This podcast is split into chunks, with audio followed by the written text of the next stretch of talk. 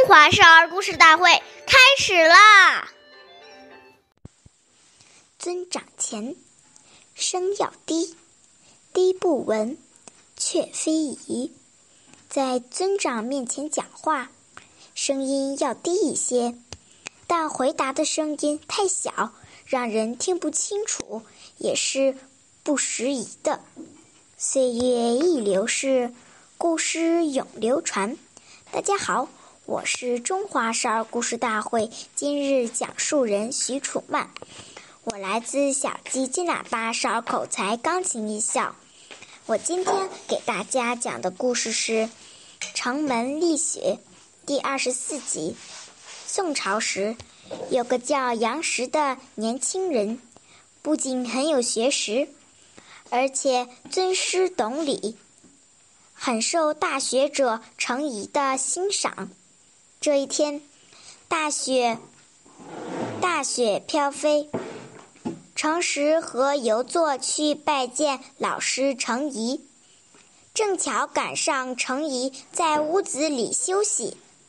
游作刚要上前敲门，杨时拦住了他，示意他不要打搅老师休息。于是两个人便恭敬地。站在门外，等程颐醒来。过了很久，程颐终于醒了。这时候，门外的雪已经积了一尺多厚了。然而，杨时和和游作却仍然站在风雪里，没有一丝不耐烦的神情。程颐看到了，很受感动。把自己一生所学的知识都教给了这两位学生。下面有请故事大会导师王老师为我们解析这段小故事，掌声有请。好，大家好，我是王老师，我们来解读一下这个故事。这个故事提醒我们。时时要注意别人的感受，在长辈面前说话，声音太大，很刺耳，滔滔不绝，长辈一定觉得很难受、不舒服。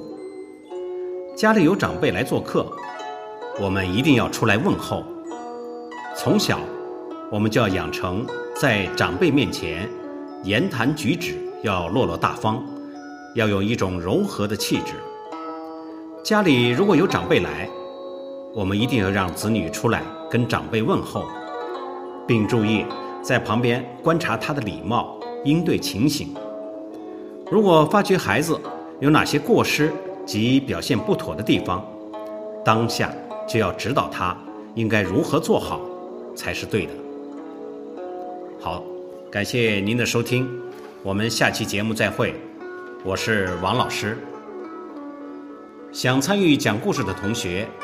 请关注我们的微信号“微库全拼八六六九幺二五九”。